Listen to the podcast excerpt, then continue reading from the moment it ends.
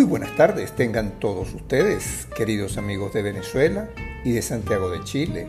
Buenas noches para los que nos escuchan desde la hermosa ciudad de Madrid, en esta su sexta edición del programa Hombres Irreverentes, un podcast para los que se fueron y los que se quedaron, transmitiendo para ustedes quienes habla Edesio Salinas. Tenemos el placer de compartir hoy un poco de la bella música mexicana y de una de sus principales exponentes, así como otras curiosidades para el disfrute de todos.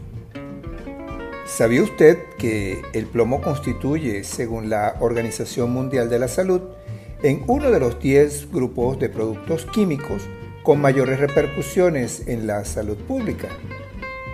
El plomo es un metal tóxico presente de forma natural en la corteza terrestre su uso generalizado desde hace muchos siglos ha dado lugar en muchas partes del mundo a una importante contaminación del medio ambiente, un nivel considerable de exposición humana y graves problemas a la salud pública. Entre las principales fuentes actuales de contaminación ambiental por plomo destacan la explotación minera, la metalúrgica, las actividades de fabricación y de reciclaje, y en algunos países el uso persistente de pinturas y de combustibles con plomo. Más de tres cuartas partes del consumo mundial de plomo corresponden a la fabricación de baterías de plomo y ácido para vehículos de motor. Sin embargo, este metal también se utiliza en muchos otros productos como pigmentos, pintura, material de soldadura, vidrieras, vajillas de cristal, municiones, esmaltes cerámicos, artículos de joyería y juguetes, así como en algunos productos cosméticos y medicamentos tradicionales. También puede contener plomo el agua potable canalizada a través de las tuberías que fueron fabricadas con este metal o con soldaduras en base a el plomo. En la actualidad, buena parte del plomo comercializado en los mercados mundiales se obtiene por medio de reciclaje. Ahora bien, ustedes se preguntarán, ¿qué tiene que ver este dato curioso con el genio de la música clásica Beethoven? Bueno, eso lo sabremos después de escuchar el siguiente cover que mezcla 185 años después los fragmentos de la quinta sinfonía con ritmos pop del año 2003, realizada por el cantante Robin Tickle, con el tema When I Get You Alone, que con mucho gusto hemos seleccionado para ustedes y que pueden apreciarlo como cortesía de la plataforma YouTube.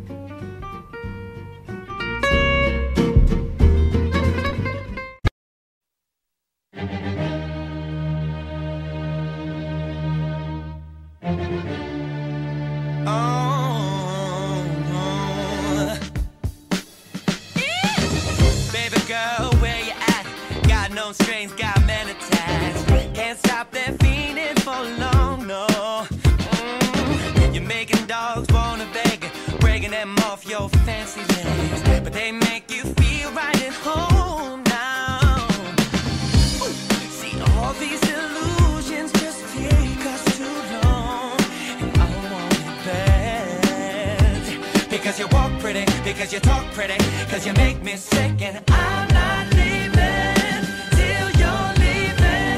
Oh I swear to something when she's pumping asking for a raise. What does she want me to carry you home? Nah, does she want me to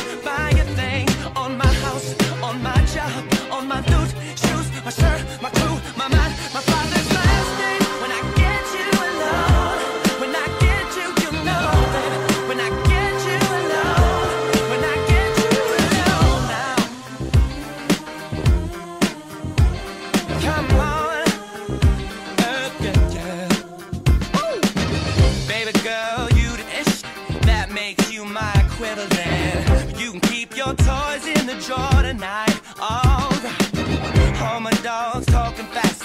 Ain't you got some photographs? Could you shock that room like a star now. Yes, you did. Mm. All these intrusions just dig us too long. And I want you so bad. Because you walk city, because you talk city, because you make me sick. And I'm not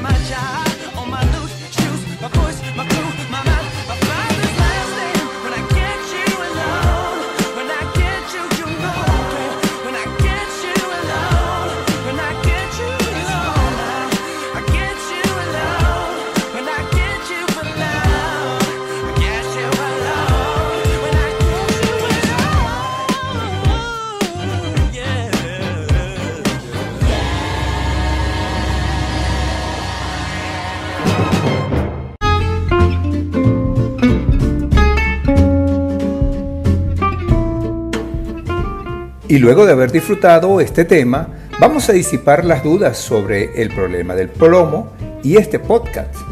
Resulta que me he encontrado con un artículo en el que está escrito que el estadounidense Paul Kaufman había heredado en el año 1993 dos fragmentos de 8 centímetros y un rizo de cabello proveniente del cráneo del músico Ludwig von Beethoven.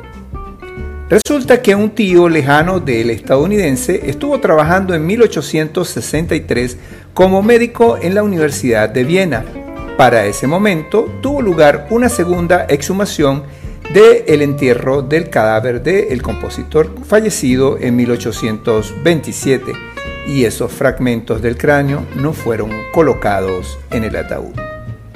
Pasó el tiempo y estos fueron presentados a William Meredith, director del Instituto Beethoven de la Universidad de San José en San Francisco, lugar donde se hizo un estudio de ADN resultando coincidente con los del ilustre músico. Ahora bien, resulta que al realizar el análisis del cabello de Beethoven, al momento de serle practicada la autopsia de su cuerpo, fueron encontrados restos de plomo en su organismo. Y nos preguntamos, ¿Por qué la presencia de este metal en el cuerpo del genio creador de la muy famosa Quinta Sinfonía y otras obras magistrales? Resulta que desde la época de los romanos, el plomo como metal fue utilizado para diversos usos domésticos. Por ejemplo, se empleaba para recubrir los platos de bronce de los alimentos, así como también se utilizó en la fabricación de pintura en la canalización del agua de las tuberías dentro de las casas romanas. Por lo tanto, ese metal pasaba del uso corriente al organismo humano, generando envenenamiento conocido como saturnismo, cuyos síntomas y daños neurológicos son irreversibles cuando este metal llega al cerebro. Beethoven padeció de esta enfermedad la cual es posible que fue la que le provocó la sordera y generó su terrible mal carácter, así como otros trastornos conductuales que lo caracterizaron.